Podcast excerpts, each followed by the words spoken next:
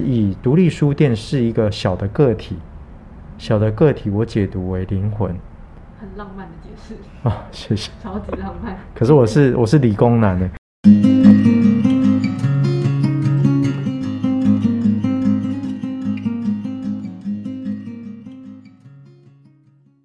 刚才有一直听您讲到，就是分享到有很多的小朋友，就有感受到您是目前有带着就店主们走进校园里面去，我还蛮好奇这一块的。呃，生命教育的部分我们会呃分成两个部分，第一个部分的话是学校的邀约，现在我觉得国中国小他们有蛮好的呃，比如说一些课程。课程的话，就社团的课程。社团课，嗯。现在国小也有社团，不是你们大学才有社团。我高，我之前高中都不算是有社团。现在国小就有社团了，这样这样关了你有点老。国小已经是十年前的事情，我昨天前几天自己有想到这件事情，然后算一算，想说，嗯，我国小毕业超过十年了，我整个大震撼。所以那个部分的话，呃，社团课程大部分都是由学校老师邀约。然后我们会针对老师的需求，去跟他们设计一些生命教育的相关的课程。比如说，有些老师想要让小朋友跟狗狗们互动，然后教小朋友怎么样去跟狗狗们去知道狗狗的一些狗狗、猫猫的相关的知识，还有一些比如说跟狗之间也要讲礼节、礼仪。怎么？为什么？比如说，你一看到狗狗，你不是就去摸去揉？我们跟人跟人之间要有礼仪，跟狗狗猫猫之间也要有礼仪。啊，不是说它们只是狗狗，它们就没有狗权，它们也是有狗权的。所以说，我们会跟他讲啊，比如说你刚看到一只狗狗，你不要看它可爱，你就冲上去。你也要必须要先观察它的个性是怎么样，先让它闻闻你，先让它舔舔你，然后先观察之后。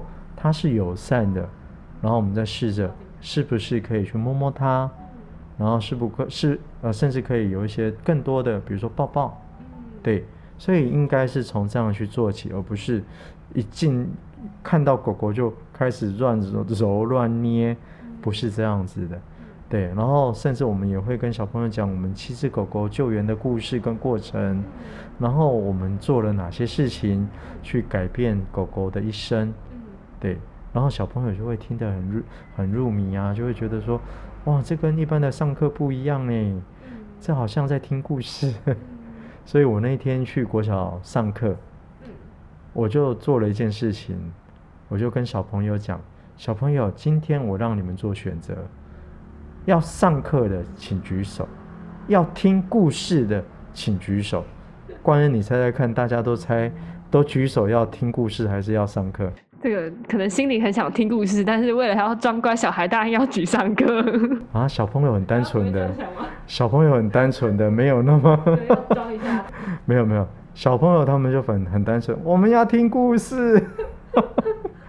对，然后结果下完课之后，老师反而是班导师还来说啊，康老师你好专心，好用心哦。他都很认真的。不是，你还准备两套教材耶。上课一个教材，听故事一个教材。我说没有我就准备一套啊。哎呀，你不是给他们选择说上课的要听上课的请举手，要听故事的请举手。我说那要心理战术啊，因为先让他们做选择之后，啊，原来我不是在上课，我是在听故事，所以他们的投入度就会比较高。对，这个也算一个谈判的技巧。在立法院学来。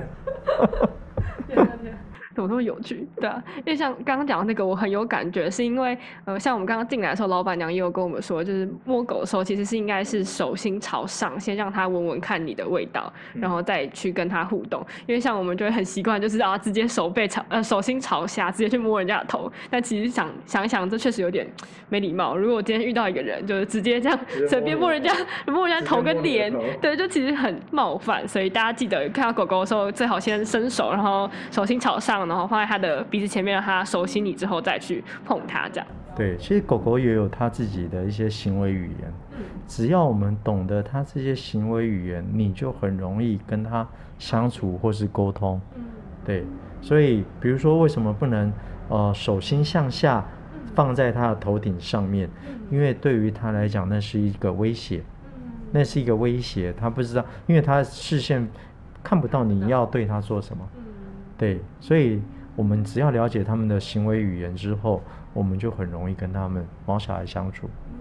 因为刚刚这样听起来，其实对啊，很羡慕国小就可以有机会认识狗狗、猫猫哎。因为我们国小，好，我国小是十年前啦，但是以前的课程是几乎是我不太有印象是有真的看到是实体的动物生物，就是到校园吗？对，不太，我记得没有。我真的第一次在校园里面看到动物，还可能是我。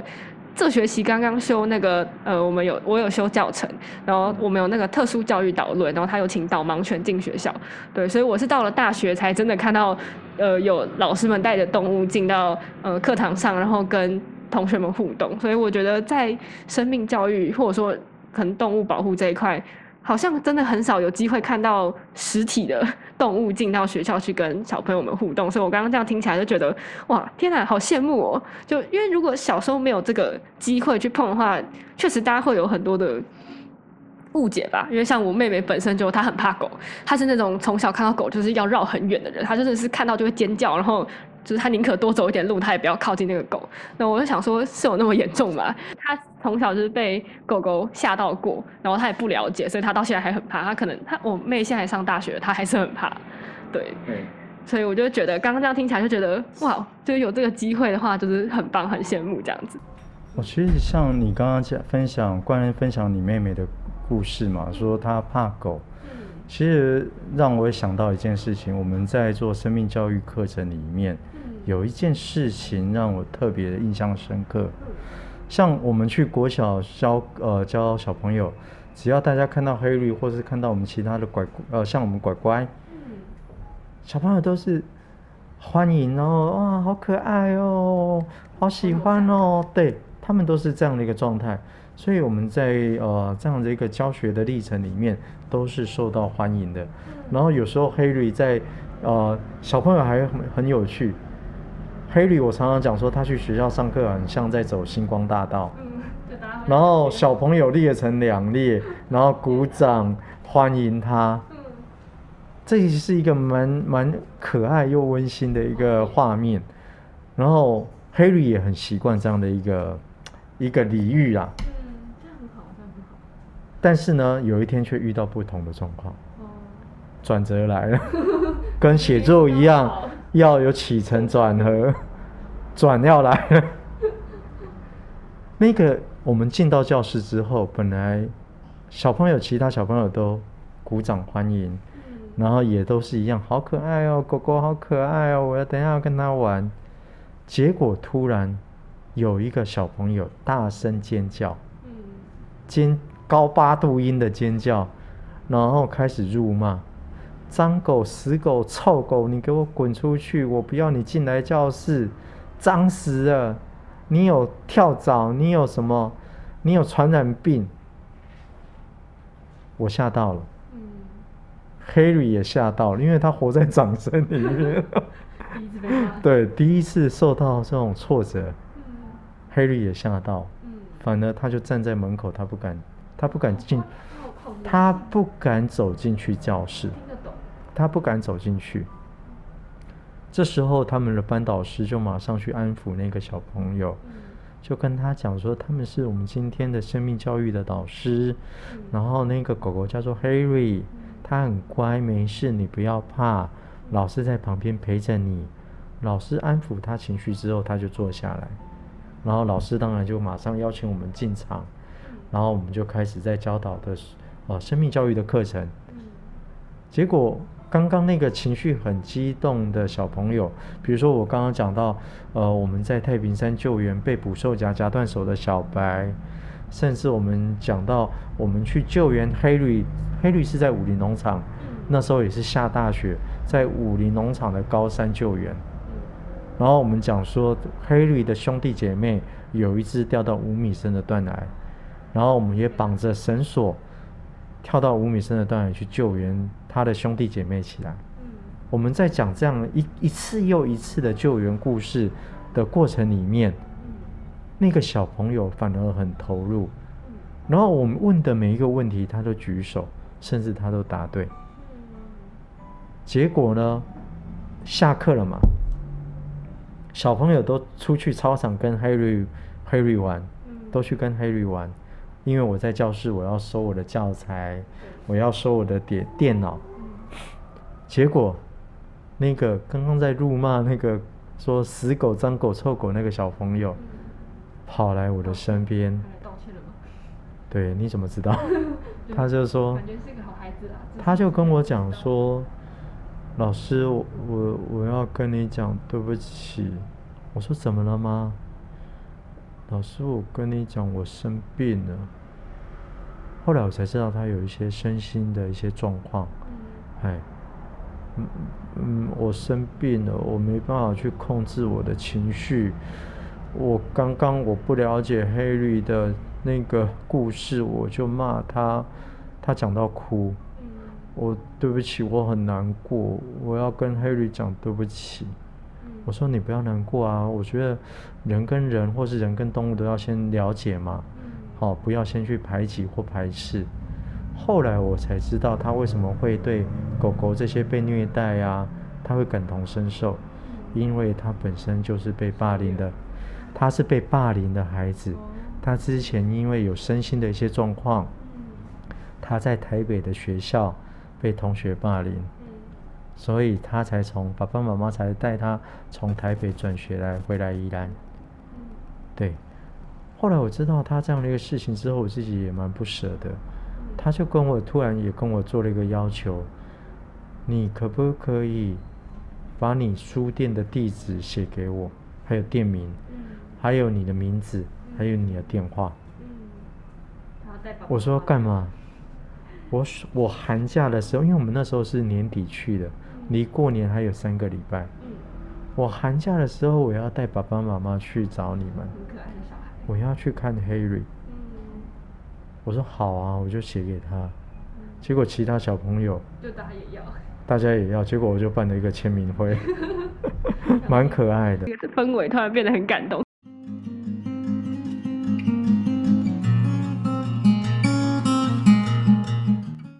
然后结果大年初二的那一大年初二还是大年初三？大年初二，嗯，真的来了。真的来了，我就看到哎，有一个很眼熟的小朋友。他带着他弟弟，还有爸爸妈妈一起来，然后来了之后，他第一个不是先问我在不在，我以为来看我的，Harry 有没有来啊？然后我就跟他讲，你都没有先问我，你就先问 Harry，然后他就来跟 Harry，甚至他一进来，因为 Harry 就认识他嘛，Harry Harry 做了一个动作也让我很感动，Harry 就站起来。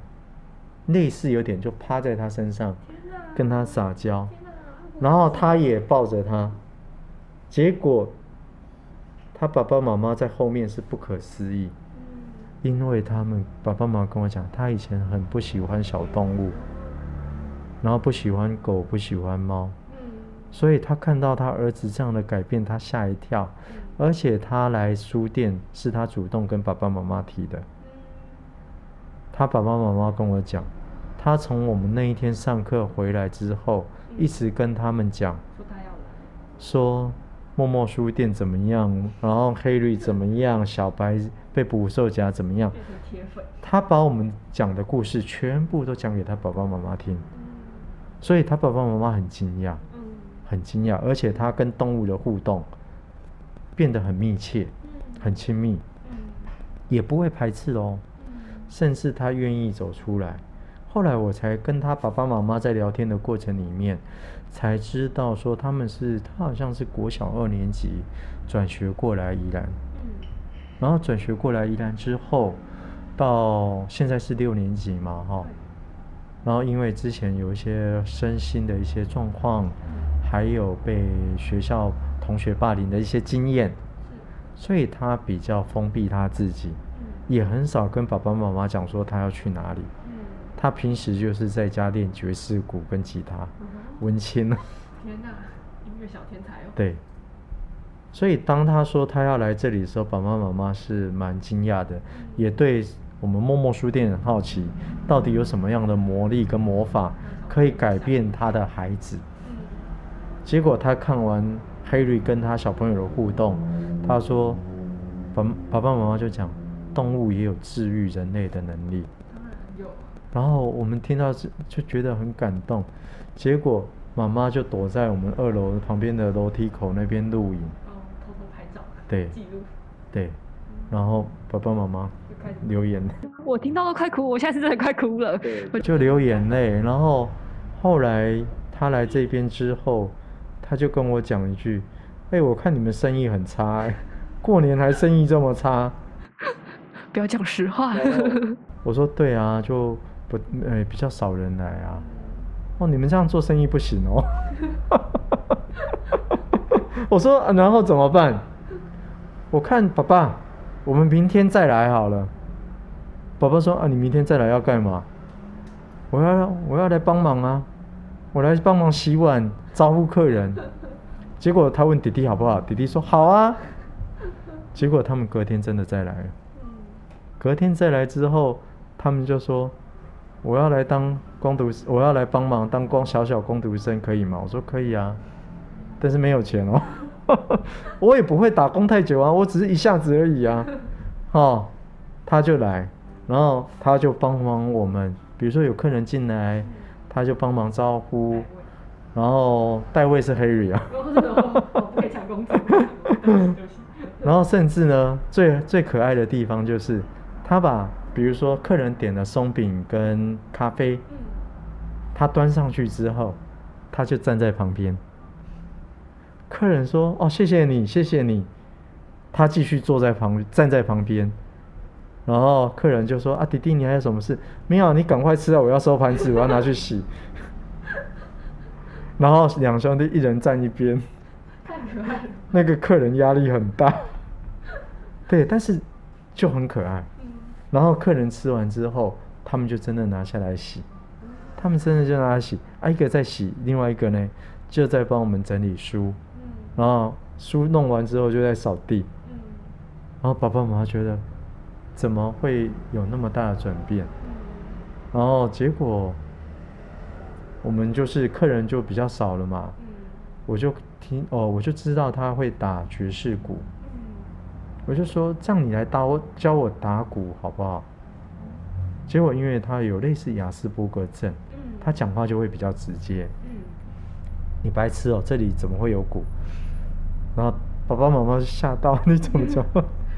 然后我没有生气，我就说，如果我可以把鼓变出来，你要教我。嗯好啊，你变啊，我就我就我就看你怎么变啊。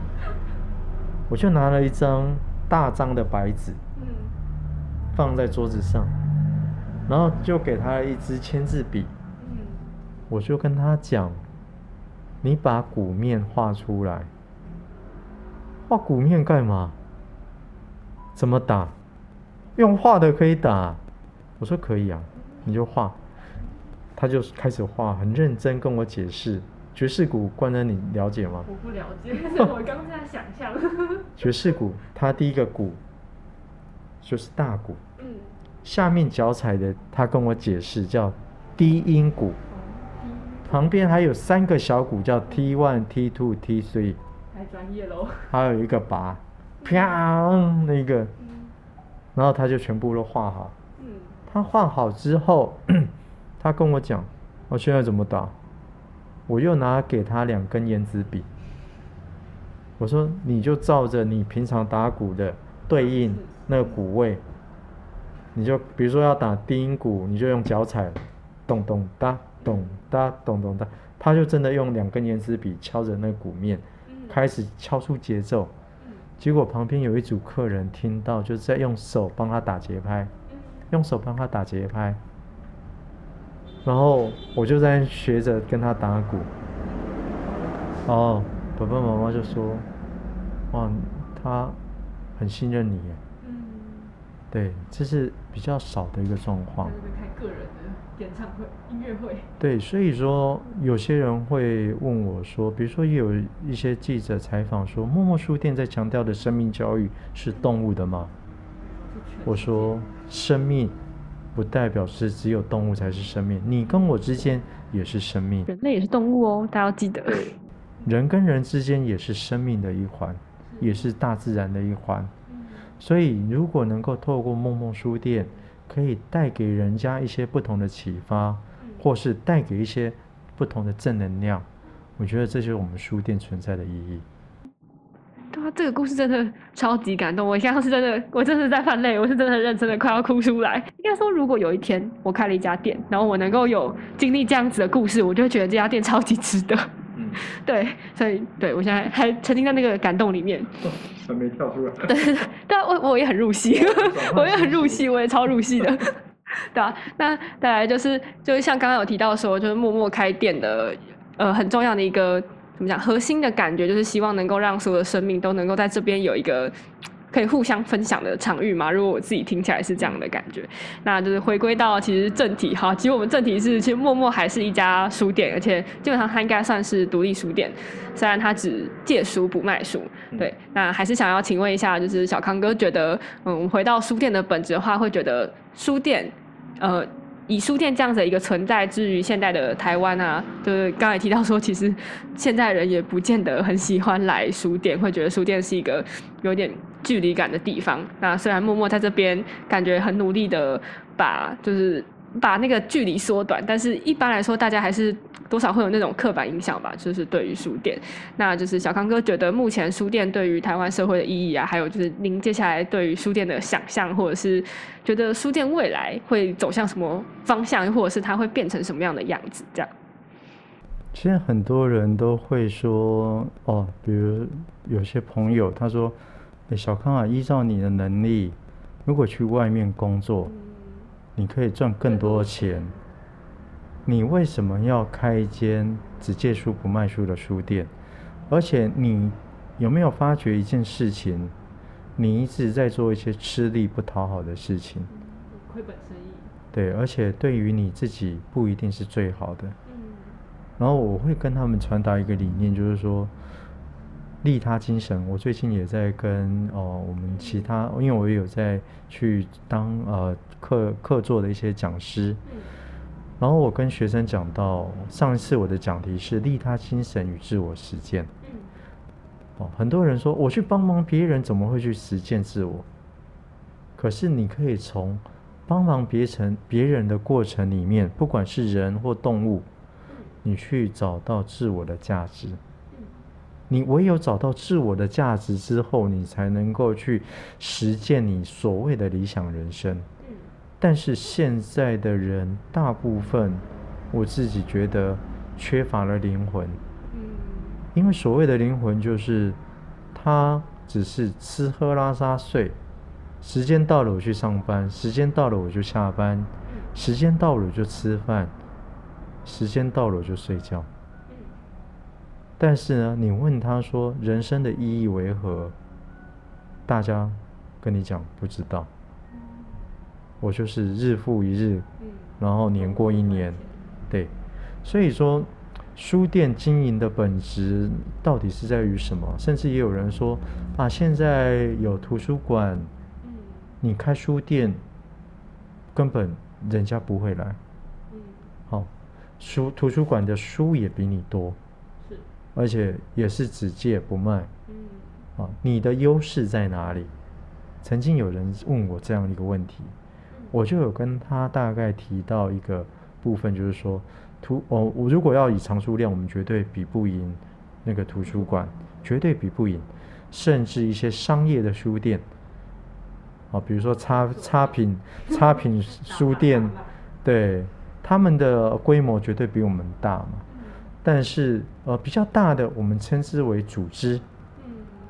然后，独立书店为什么叫独立？因为它是一个个体，规模比较小。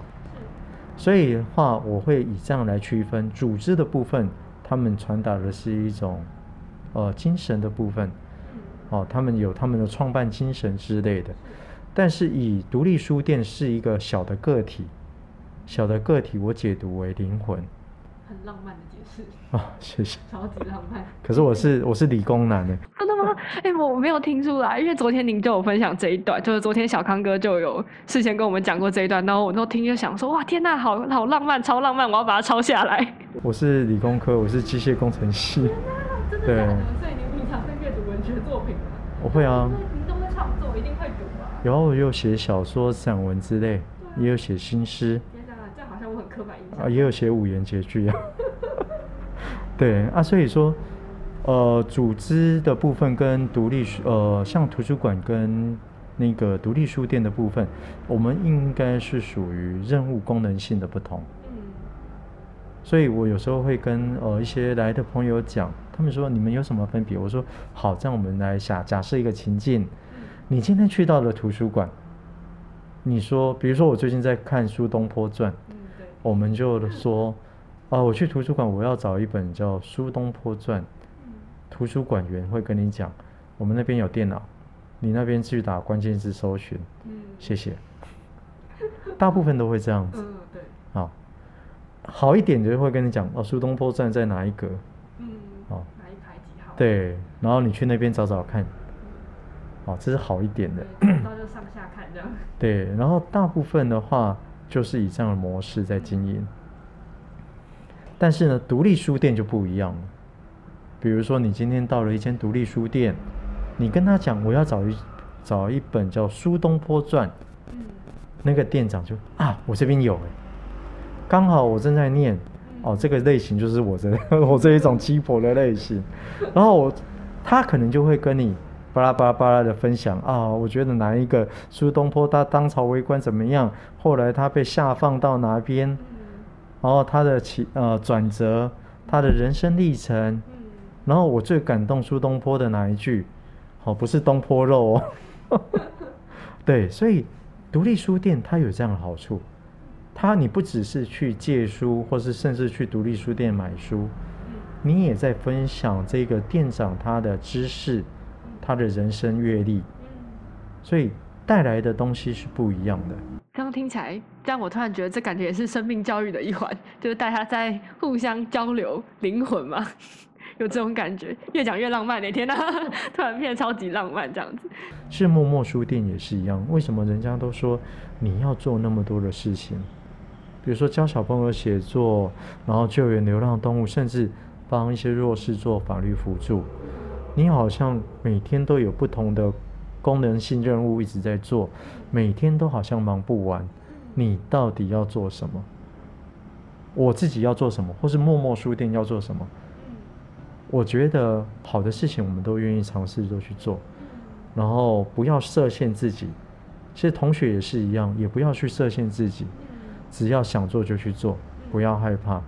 好，那我觉得差不多可以到这边，因为我想吃司康，我现在想要吃司康。拜拜，大家拜拜，要去吃好吃的下午茶了。对，我想吃下午茶。我刚一直在等待这一刻，我想说我想吃下午茶。流完眼泪换流口水。